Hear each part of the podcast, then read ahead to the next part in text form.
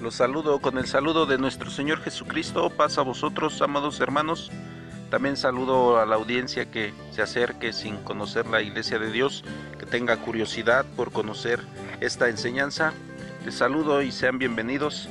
No desperdician su tiempo, están haciendo algo valioso que es escuchar la palabra de nuestro Dios. En este podcast estaremos tratando la creación del universo en su primera parte. Tendremos varios subtemas en los que eh, estará una introducción acerca de la creación del universo. Eh, posteriormente estaremos viendo el principio o la palabra principio. Después estaremos viendo cielos y tierra. Y así eh, sucesivamente estaré subiendo algunos otros temas junto con sus subtemas para tratar de lo de hacer de la manera más entendible posible. Este podcast surge a través de la enseñanza que la ciencia ha enseñado y algunas otras doctrinas acerca de la creación. Yo la pegaré a lo que dice la escritura. Seis días hizo Jehová los cielos y la tierra, la mar y todas las cosas que en ellos hay. En esto estará basado nuestro podcast, en esto estará basada esta enseñanza que tiene la iglesia de Dios.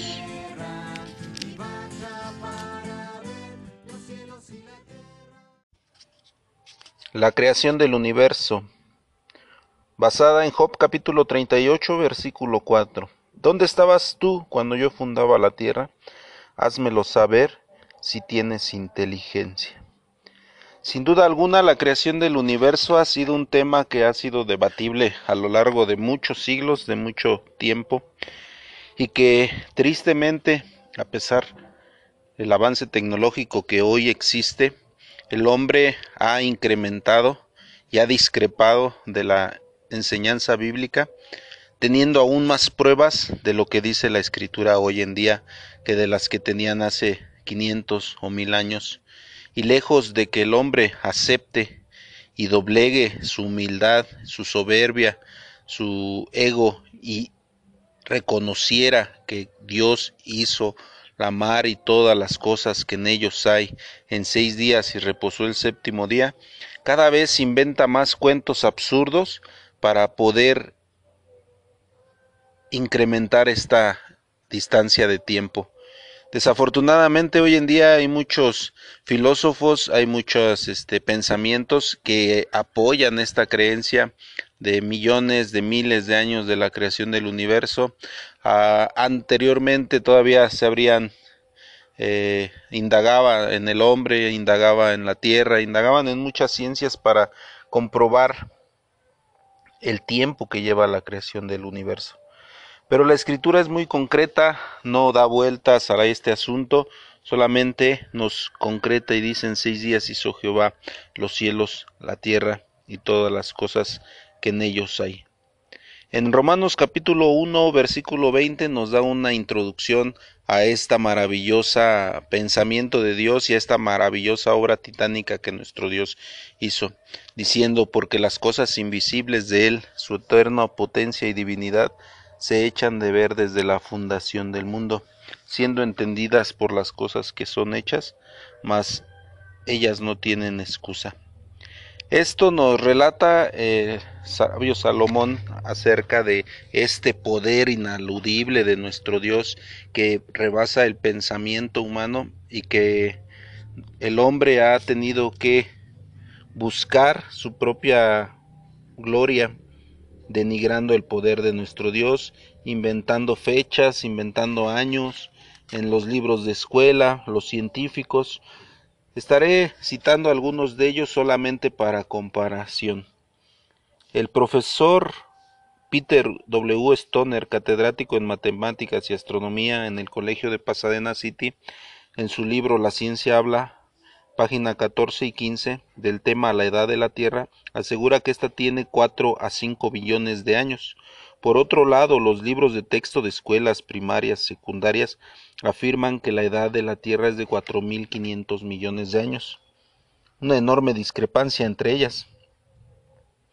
Eh, Geografía 1 de Victoria Andrade, Natalia García y Homero Sánchez. Tema era geológica, página 75. Los testigos de la Watchtower inventan apoyándose en la Biblia que la Tierra fue creada en 42 mil años. Libro Paraíso Perdido a Paraíso Recobrado, página 18.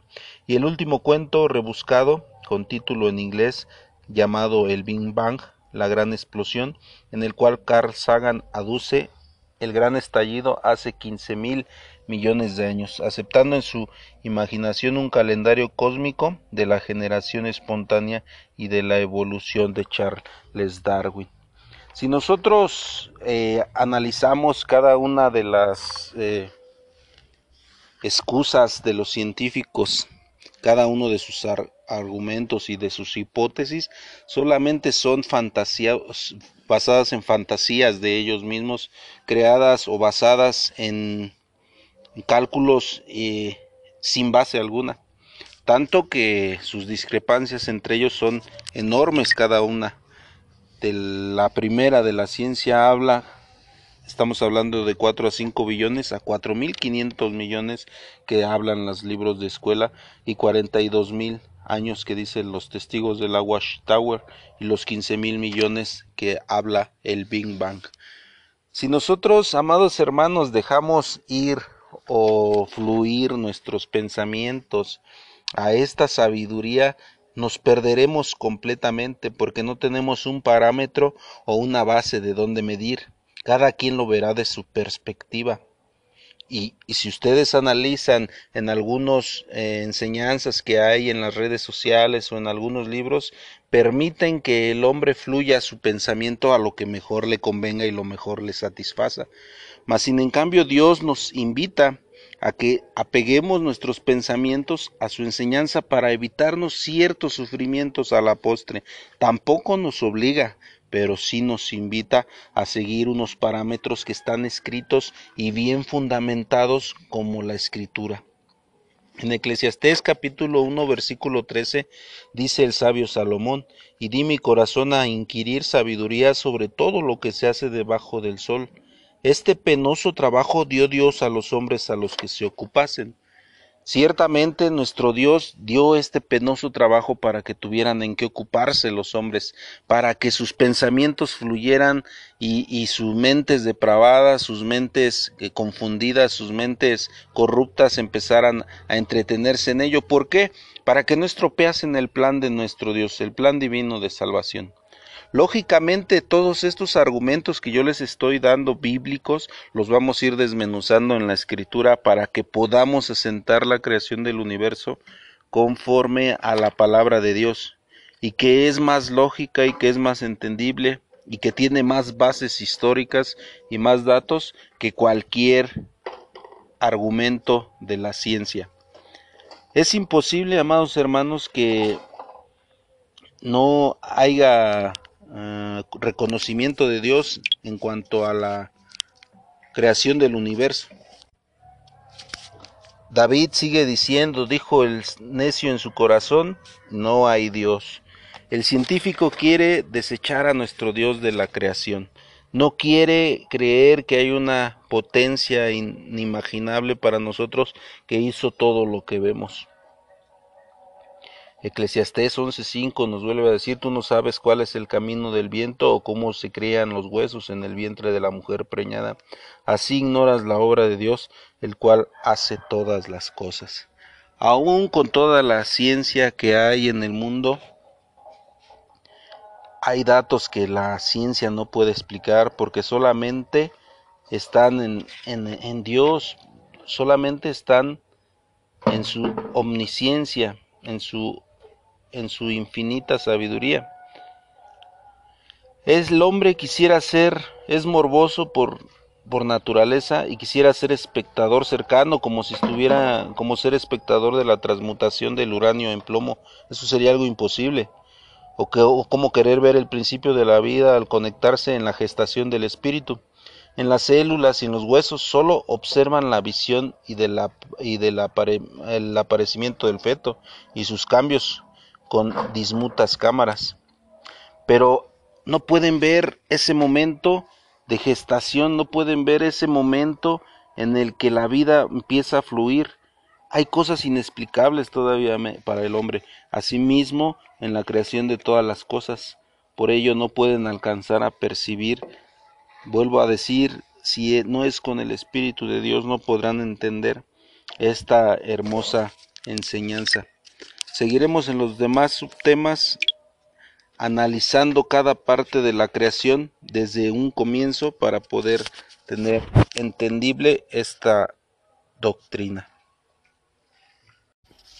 Analizaremos la primera palabra que se encuentra en las escrituras en el primer verso de Génesis capítulo 1, versículo 1, la cual es en el principio. Verso completo, en el principio creó Dios los cielos y la tierra, la mar y todas las cosas que en ellos hay. La Iglesia de Dios cree en la creación del universo como una causalidad, no como una casualidad como el científico la cree, que fue creada solamente al azar a través de las enseñanzas que ellos tienen como el Big Bang o como aquel estallido de aquella nebulosa que aparece en el libro de los 100 grandes científicos. Todos estos argumentos falaces, vuelvo a repetir, y no lo digo a la ligera, simplemente lo vamos a ir corroborando con las sagradas escrituras y con la lógica del pensamiento humano. Está basado toda la creación en esta palabra, amados hermanos, en el principio. ¿Qué es esta palabra? Lógicamente en nuestro eh, idioma, en el castellano, tiene algunos similares como eh, comienzo o inicio, pero si nosotros tomamos la palabra en su etimología que es Bereshit del hebreo y que conlleva en su inicio la letra Beit que es una forma de cabeza de buey de donde parte esta palabra, entonces iremos entendiendo el propósito o la causalidad de la creación del universo. Bereshit no quiere decir inicio solamente, de hecho quiere decir base, fundamento, ley, máxima. Cualquiera de estas, eh, cualquiera de estos este, sinónimos son acordes a la palabra principio. Es decir, en Génesis 1.1, si nosotros usamos la etimología de la palabra, estaremos mencionando en la base creó Dios los cielos, la tierra, la mar y todas las cosas que en ellos hay. Este propósito nos lo da desde el momento que en la forma que es escrita este verso, Bereshit bara Elohim eta shamaim Ares, este es el original hebreo, como se pronuncia, esta es la fonética, Bereshit bara Elohim. Primero, la primera palabra en la escritura es Bereshit, después bara, que es crear, y después Elohim, que es Dios. ¿Por qué antecede la palabra Bereshit a la palabra Elohim? Siendo que Elohim es más importante que Bereshit o es la esencia de todo nuestro conocimiento, Dios es nuestro máximo, amarás a tu Dios sobre de todas las cosas. ¿Por qué antecede aún en la escritura la palabra Bereshit?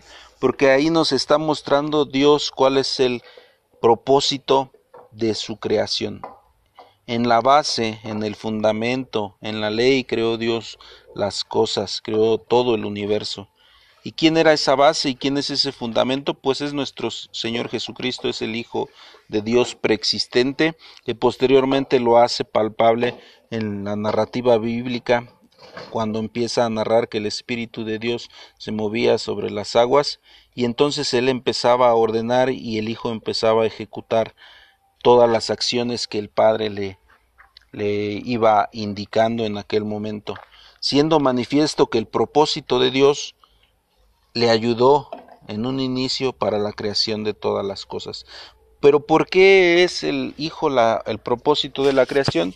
Pues porque en la tierra el Hijo va a ser rey por mil años y reinará con todos aquellos que sean dignos de estar en su presencia, pero en el universo solamente Dios puede ser rey.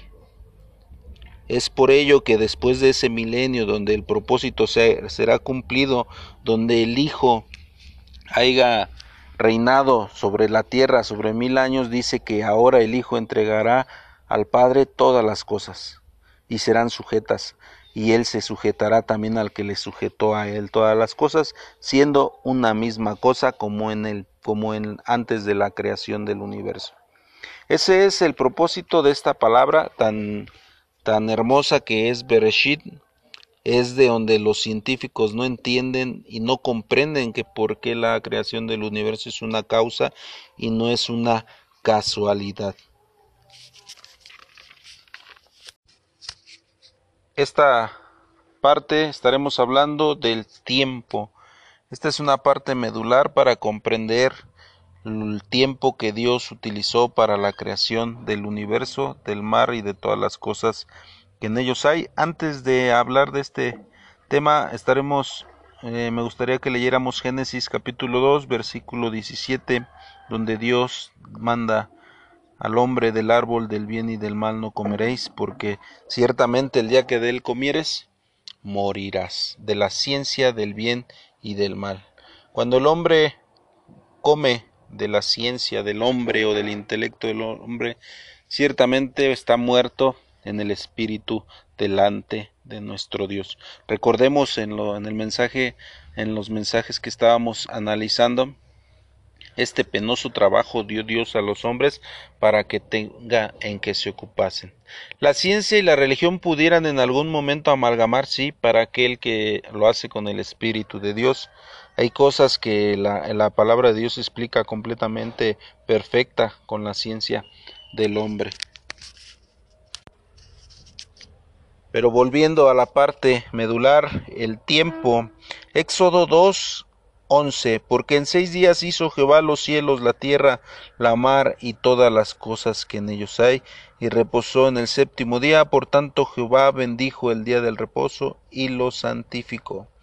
¿Por qué es tan difícil concebir el tiempo en la creación? Bueno, pues aquí es donde nosotros eh, iremos entendiendo y, adoptando, inclusive trayendo ciertas cosas que la ciencia ha, ha, enseñado con base en la escritura. Por ejemplo, los cuatro principios universales, la materia, el espacio, el tiempo y la energía, que son creados por nuestro Dios en el primer día de la creación. El tiempo lo empieza a crear nuestro Dios al decir fue la tarde y la mañana, un día. Y aquí nuestro Dios nos integra a este lapso en donde nosotros estaremos acomodando todo nuestro estilo de vida y buscándolo a Él y sirviéndolo a lo largo de esto que Él creó como tiempo. El tiempo, hay datos de los científicos que son correctos en cuanto al mencionar que es relativo. Esto es algo muy palpable y no me meteré en la parte científica para este, poderlo entender, sino de una manera lógica. Voy a poner algunos ejemplos que nos ayudarán a entender esta parte. Son ejemplos muy absurdos, pero que nos ayudarán a entender qué es el tiempo. Si nosotros estamos esperando en la cola de las tortillas o estamos esperando en un lugar donde no nos gusta estar, pero tenemos que esperar para nuestro turno en alguna oficina burócrata para hacer un trámite, el tiempo pasa lento. Cuando nosotros estamos, somos jóvenes y tenemos a nuestra novia y la queremos contemplar todo el día, todo el tiempo, solamente nos dan una hora para estar con ella, sus padres, para poderla ver, esa hora se convierte en un minuto. Si nosotros estamos sentados arriba de un comal caliente, el tiempo será eterno quemándonos ahí si no nos pudiéramos quitar. Si nosotros estamos en, haciendo algo que nos agrada, como el desarrollando un trabajo eh, y, y nos entretenemos en ello, o llevando a cabo un juego, el tiempo pasa rapidísimo. Esto lo podemos comparar incluso en un partido de fútbol, aquellos que les gusta jugar fútbol, dura 40, 40 minutos en los campos es un partido de fútbol y esos 40 minutos se hacen 10 o 5 minutos para los que nos gusta jugarlo. Y así me pudiera pasar mucho explicando la parte del tiempo con ejemplos, pero creo que con esto es suficiente. Ustedes pueden investigar lo que quieran acerca de la relatividad, y ahí nos lo explica de una manera más eh, científica como lo hace Albert Einstein en cuanto a la manera de, del espacio-tiempo para entender la relatividad, pero nosotros no nos, no nos vamos a en esto. Con lo que la Sagrada Escritura nos enseña, nos basta y nos sobra para entender a qué se refiere con ello. Delante de Dios, mil años es como un día y un día como mil años.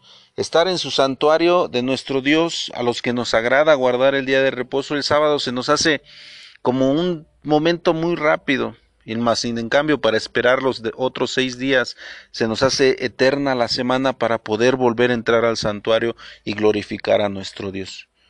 Eso es el tiempo, amados hermanos, para poder ir comprendiendo. Ahora la parte lógica de todo esto se encuentra en algo muy sencillo. No es la palabra que, que, inicia en, en Génesis, la palabra vara después de Bereshit, crear. La palabra crear es producir algo de la nada. Dios creó todas las cosas de la nada. Incluso dice Él creó lo visible de lo que no se veía. Entonces, eh, esta parte, los testigos de la Watchtower solamente dicen que fue acomodo durante 42 mil años, porque ellos multiplican o adoptan la regla de día por año y dicen que fueron seis días literales por seis días por siete semanas por seis días que da un total de 42 mil años para la acomodación de las cosas. Hoy, amados hermanos, en esta parte de la relatividad del tiempo hay eh, un grande marco para comprender. Hace 100 años o 200 años, no voy a ir tan lejos, si yo quería ir a Estados Unidos, tardaba tal vez, dependiendo el lugar al que yo fuera de Estados Unidos, iba a tardar más de dos días en poder llegar a Estados Unidos. Si yo quisiera ir a Israel o a Europa o a algún lugar de otro continente, me podría haber tardado semanas, incluso meses. Hoy, en nuestros tiempos, yo puedo desayunar en México, comer en Estados Unidos y regresar mi cenar en México a esta parte que el hombre ha llegado con su propio conocimiento y que ha desarrollado, ¿cómo puede el hombre parecerle increíble lo que una, un poder divino pueda hacer? Hoy el hombre, con el paso del tiempo, que se ha dado cuenta que el tiempo lo aprovecha en ciertas cosas más que hace 100 o 200 años, debería de hoy comprender que nuestro Dios aprovecha cada segundo de la existencia. Es por ello que expresa delante de Él mil años es como un día y un día como mil años. Es tan fácil en la lógica poderlo llegar a comprender esta parte, amados hermanos.